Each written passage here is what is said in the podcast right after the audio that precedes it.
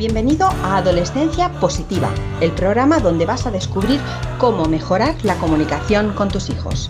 Conocerás a psicólogos, sexólogos, coaches, padres y educadores que te descubrirán las mejores herramientas para trabajar desde casa. Comienza tu camino hacia el buen entendimiento en este nuevo episodio con Diana Alacén. Bienvenidas queridísimas familias al episodio 168 del podcast de Adolescencia Positiva, 168 y además último de esta temporada. Ya sabes que cerramos curso en este año 2022-2023 que hemos pasado con vosotros y que bueno, pues ahora toca descansar un poquito, llegan las vacaciones, pero no os preocupéis que volvemos en septiembre, que no pienso fallar, os lo prometo. Me encanta compartir con vosotros a, través de este medio que creo que llega a muchísima gente y bueno, pues si te gusta y esperas nuestra próxima temporada, pues será fabuloso. Y si no has oído todos los episodios que hay antes, eh, pues si no lo has oído desde el principio, te aviso porque esto me ha pasado ya con varias personas que me dicen, Diana, es que yo te escucho de Spotify, pero no veo todos los episodios. Pues mirad, a ver, mm, esto son cosas de la tecnología que yo a veces no tengo explicación. Adolescencia positiva está repetido en, en Spotify. Y si os fijáis, uno tiene el logo nuevo y el otro tiene el logo más antiguo, ese que era blanco y verde solamente. Ahora el logo tiene colores más rosa, morado, en fin, bueno, no sé si se entiende por aquí.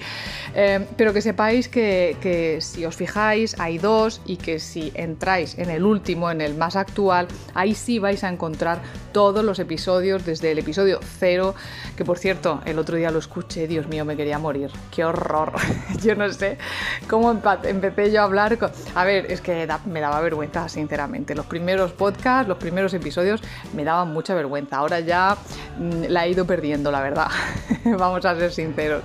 Bueno, a ver, que me voy por las ramas.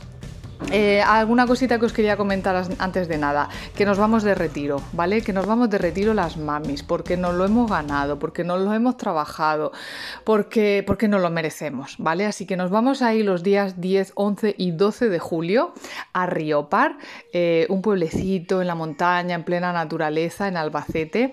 Así que bueno, pues si te pilla más o menos cerca y te apetece venirte, te voy a dejar el enlace bajo este podcast eh, con toda la información, todo lo que está incluido en ese pequeño retiro donde vamos a hacer un montón de actividades, tenemos, em, tenemos yoga, tenemos senderismo, vamos a hacer varias rutas, vamos a comer fabulosamente, tenemos una cocinera especial que nos va a preparar unos platos buenísimos, em, vamos a charlar sobre la maternidad, sobre nuestros hijos, pero vamos a ver también incluso pues talleres de masaje, de yoga, en fin, vamos a hacer un montón de cosas en esos tres días condensados en los que nos lo vamos a dedicar a nosotras. Em, ¿Inconveniente de este retiro? Pues que solo hay nueve plazas. Solo disponemos de nueve plazas, así que bueno, pues yo te dejo la información aquí abajo para que si te apetece te puedas inscribir y según nos vayan llegando las solicitudes, pues iremos llamando e iremos enviando la información, ¿de acuerdo?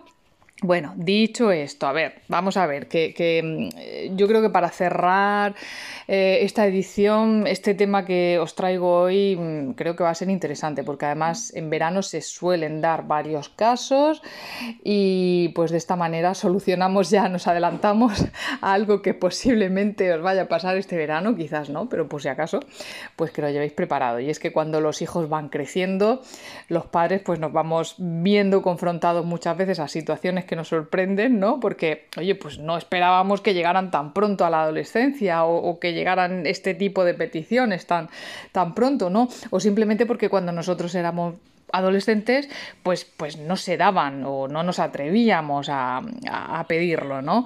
Pues una de ellas es ese día en el que nuestro hijo, nuestra hija adolescente nos pregunta eh, que si su pareja puede quedarse a dormir en casa o que si ellos se pueden ir a dormir a casa de la pareja, ¿vale? Entonces, si es, si es tu caso o te sucede, lo que quiero es, primero de todo, eh, pues enviar un mensaje de calma que si te lo está preguntando es porque al final tienes una relación de suficiente confianza con tu hijo, con tu hija, suficiente como para que te plantee con educación y con calma y con respeto pues un tema que mm, concierne directamente a, su vida más íntima, ¿no? Hay muchas dudas en este sentido porque en ocasiones los padres creen que abrir las puertas de casa para que la pareja entre significa a mantener relaciones sexuales, pero la realidad es otra porque si tu hijo y su pareja han decidido tener relaciones, lo van a hacer mm, en otro momento, en otro lugar, sin importar si están durmiendo juntos en tu casa o en la casa de, de, su pareja, ¿no?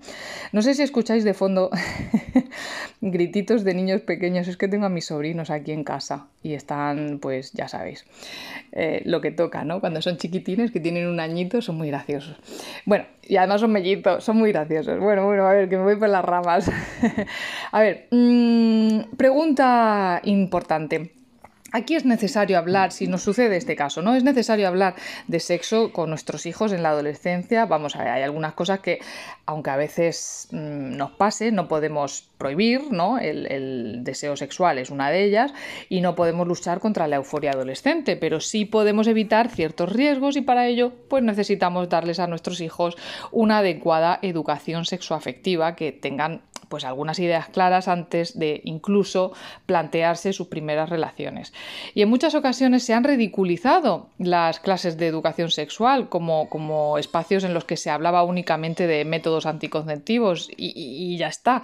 Quizá en algún momento las charlas para jóvenes eran así, hace tiempo, yo las recuerdo en mi adolescencia, ¿no? Pero hoy ya no es el caso y además las charlas no deberían nunca suplir a la educación sexoafectiva en la familia, ¿eh? que esto también sucede, porque hablar de sexo con adolescentes no es nada malo, ni les incita a mantener relaciones y está demostrado, ¿eh? esto está demostrado por, por estudios que los adolescentes que recibieron una educación sexual plena, y si queréis os dejo también los, los, eh, los, estudios que confirman esto que estoy diciendo, lo voy a dejar también eh, bajo las notas que, los adolescentes que recibieron una educación sexual plena, em, que trata no solo sobre los métodos anticonceptivos, sino sobre los sentimientos, la autovaloración, los consentimientos, pues que esos adolescentes inician su vida sexual más tarde y hay, por supuesto hay menos casos de embarazos no deseados y de enfermedades de transmisión sexual, ¿vale? Así que bueno, te dejo la información aquí debajo. Las madres y los padres de, adolescentes hoy mm, procedemos de una generación en la que hablar de sexualidad en la familia era un tabú, en la mayoría, ¿vale? No en todos, pero en la mayoría, y por lo tanto no tenemos una guía en ese aspecto. Y por esta razón en algunas familias se caen en algunos extremos que deberíamos evitar. Hablar de sexo y, afectividad, conocer a la pareja de nuestro hijo, permitirle que duerma en casa, no debería significar que se rompiera la simetría de la relación entre los padres y los hijos. Debemos tener cuidado con, con, establecer una relación de confianza, de respeto, eso sí, pero en la que los adultos nos mantengamos siempre también en nuestro lugar, ¿vale? Por otro lado, es importante que sepamos respetar la privacidad de nuestros adolescentes, eh, entender que por mucho que quieran compartir con nosotros, su intimidad tiene puertas y que nosotros no debemos traspasarlas, tanto en lo que concierne a su vida afectiva como en todo lo demás. ¿De acuerdo? Tenemos de todas formas eh, a vuestra disposición el taller Sexolescencia y Pornografía en la Red, donde mm, os explico durante algo más de dos horas cómo viven los adolescentes de hoy en día la sexualidad y cómo, sobre todo importante, la pornografía está afectando a su evolución hacia la madurez sexual. Te voy a dejar también las notas. Uy, madre mía, cuántos deberes te estoy mandando. Te voy a dejar también las notas bajo, bajo la descripción del programa. A ver, entonces, em, ¿cómo debemos hablar de sexo con nuestros hijos? Aquí lo ideal es que las conversaciones conversaciones sobre sexualidad se inicien lo antes posible, ¿vale? En la infancia, por supuesto adaptando el vocabulario, porque a ver, tenemos que entender y, transmitirles a ellos que la sexualidad va mucho más allá del acto sexual y que comenzar a poner las bases desde, los desde las primeras preguntas de nuestros hijos, esto nos puede facilitar mucho las cosas cuando se van haciendo mayores, ¿no? Si hemos comenzado desde la infancia, pues nos va a ser mucho más fácil tener este tipo de conversaciones con nuestros adolescentes, porque si no, eh, pues hay que armarse de valor, ¿eh? sabemos que cuesta, y, y tener estas conversaciones igualmente, ¿vale? Porque nuestros adolescentes nos necesitan. Acordaos, ¿no? De la primera pregunta de un niño, ¿de dónde vienen los hijos? ¿De dónde vienen los niños? Pues ahí ya hay que empezar a explicarles cositas adaptando el vocabulario. Em, algunos, algunos, conceptos sobre, sobre, sexualidad que creo que es importante que nuestros hijos tengan claros serían, en primer lugar, como ya he dicho antes, no solo em, eh, los, métodos anticonceptivos, sino que también hay otros aspectos importantes a tener en cuenta, como el consentimiento, ¿no? que es una de las palabras que está más en, en, boga actualmente cuando se habla de sexo y no podríamos alegrarnos más, la verdad, porque nuestros adolescentes deben aprender a decir y, a decir no y a respetar un no, ¿de acuerdo? Por otro lado, también hay que respetar los tiempos y la libertad del otro, y esto se lo tenemos que explicar.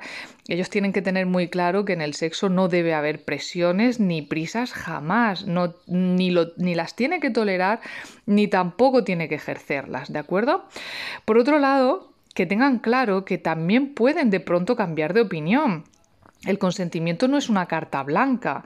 Nuestros hijos o la otra persona tienen derecho a cambiar de opinión en un momento dado y decir que no cuando en un momento dijo que sí o viceversa y que esta opinión tiene que ser respetada, ¿de acuerdo?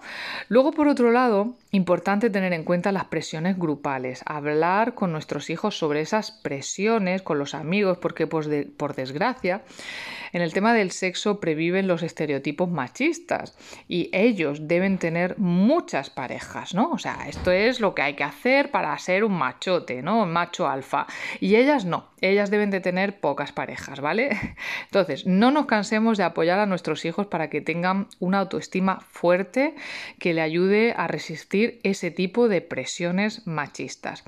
Y ya por último, bueno, pues sí, hay que hablar de métodos anticonceptivos, pese a la gran cantidad de información que ya existe, hay un alto porcentaje de jóvenes españoles que no usan ningún método anticonceptivo cuando mantienen estas relaciones. Entonces, nuestros hijos tienen que tener claro que en toda relación sexual deben usar métodos anticonceptivos, ¿de acuerdo? Debemos permitir, gran pregunta, debemos permitir que la pareja de nuestro hijo duerma en casa o de nuestra hija. A ver, aquí ya la respuesta es un poquito más compleja y depende mucho de las familias, de sus dinámicas, de sus principios educativos, de sus creencias y también, por supuesto, de las personas concretas mm, de quienes estamos hablando, ¿no? Yo siempre desde adolescencia positiva, mm, a mí no me gusta dar una respuesta única y sencilla a una pregunta compleja como esta. Sin embargo, sí que quiero ofrecer algunas pistas de reflexión para que como familia pues podáis tomar la decisión con la que os sintáis más cómodos, ¿de acuerdo? Por otro lado, si estamos hablando de adolescentes muy jóvenes, pues quizás prefieras para retrasar este momento evitar que su pareja se, integre muy pronto en la familia, ¿no? que asista a esas celebraciones familiares, que vaya de vacaciones con vosotras, pero siempre teniendo en cuenta que este límite no va a hacer que mantengan relaciones eh, si ese es su deseo, ¿de acuerdo? Entonces, las preguntas que podemos hacernos para reflexionar si debemos o no permitir que la pareja de nuestros hijos duerman en casa o viceversa, es en primer lugar que tengamos en cuenta, por supuesto, la edad de nuestros hijos, de su pareja y de su madurez, ¿no? No es lo mismo una chica de 19 años que vive en otra ciudad y, que, bueno, pues viene unos días a casa con su pareja, que es de fuera, mm, que un chico de 16 que aún está en el instituto. Debemos intentar conocer también a la otra persona antes, especialmente si se trata de menores de edad, nos va a ayudar mucho eh, a ver la dinámica de la relación y también, pues, a hacerte una idea de su madurez como pareja. Debemos tener en cuenta la opinión de la otra familia y por supuesto informarles y estar informados sobre todo si hay menores de edad de por medio, ¿vale? La familia del otro chico, de la otra chica, debe saber dónde está. Eh, por lo tanto, yo aquí recomiendo que se llame por teléfono, que se hable con ellos y que nos aseguremos de que hay un acuerdo. ¿Bien? ¿De acuerdo? Sí, ¿de acuerdo? Vale, y ya por último, mm, que tampoco tenemos por qué vernos en la obligación de aceptar nada con, con, lo que no nos sintamos cómodas, ¿vale? Con lo que no nos sintamos bien. Muchas cosas se pueden dialogar, pero si algo va en contra de tus principios, pues deberías explicárselo a tus hijos con calma y esperar a que lo acepten. Em, haciéndolo le vas a enseñar también a, imponer tus límites, ¿no? Y los suyos también cuando sea necesario. Así que bueno, Em, como en otros muchos problemas propios de la adolescencia, las claves son la confianza, el respeto y la conexión. Yo sé que el tema de la educación sexoafectiva es de los más complicados que se presentan para las familias. Y bueno, por eso he querido terminar em, esta edición eh, hablando de este tema, porque sé que se acerca el verano y que pues chicos que se van de vacaciones a otros pueblos, a otras ciudades, quieren llevarse al noviete, a la novieta. Así que, bueno, pues si os surge esta complejidad, pues aquí tenéis algunas reflexiones también que podéis tener en cuenta. Así que nada, familia, lo dicho, muchísimas gracias por haberme acompañado durante toda esta edición del curso 2022-2023. Lo dicho, volvemos en septiembre también con una nueva temporada, con mucha ilusión y con muchas ganas. Ahí están los peques dando golpes a las puertas. me voy a por ellos ahora mismo. un beso muy grande familia y que tengáis un feliz verano. Chao. Gracias por formar parte de la tribu de Adolescencia Positiva. Esperamos tus comentarios y opiniones sobre este podcast, ya que nos ayudará a seguir con este maravilloso proyecto. Si deseas seguir formándote con nosotros, visita la web adolescenciapositiva.com y recuerda, los buenos hábitos formados en la adolescencia marcan toda la diferencia.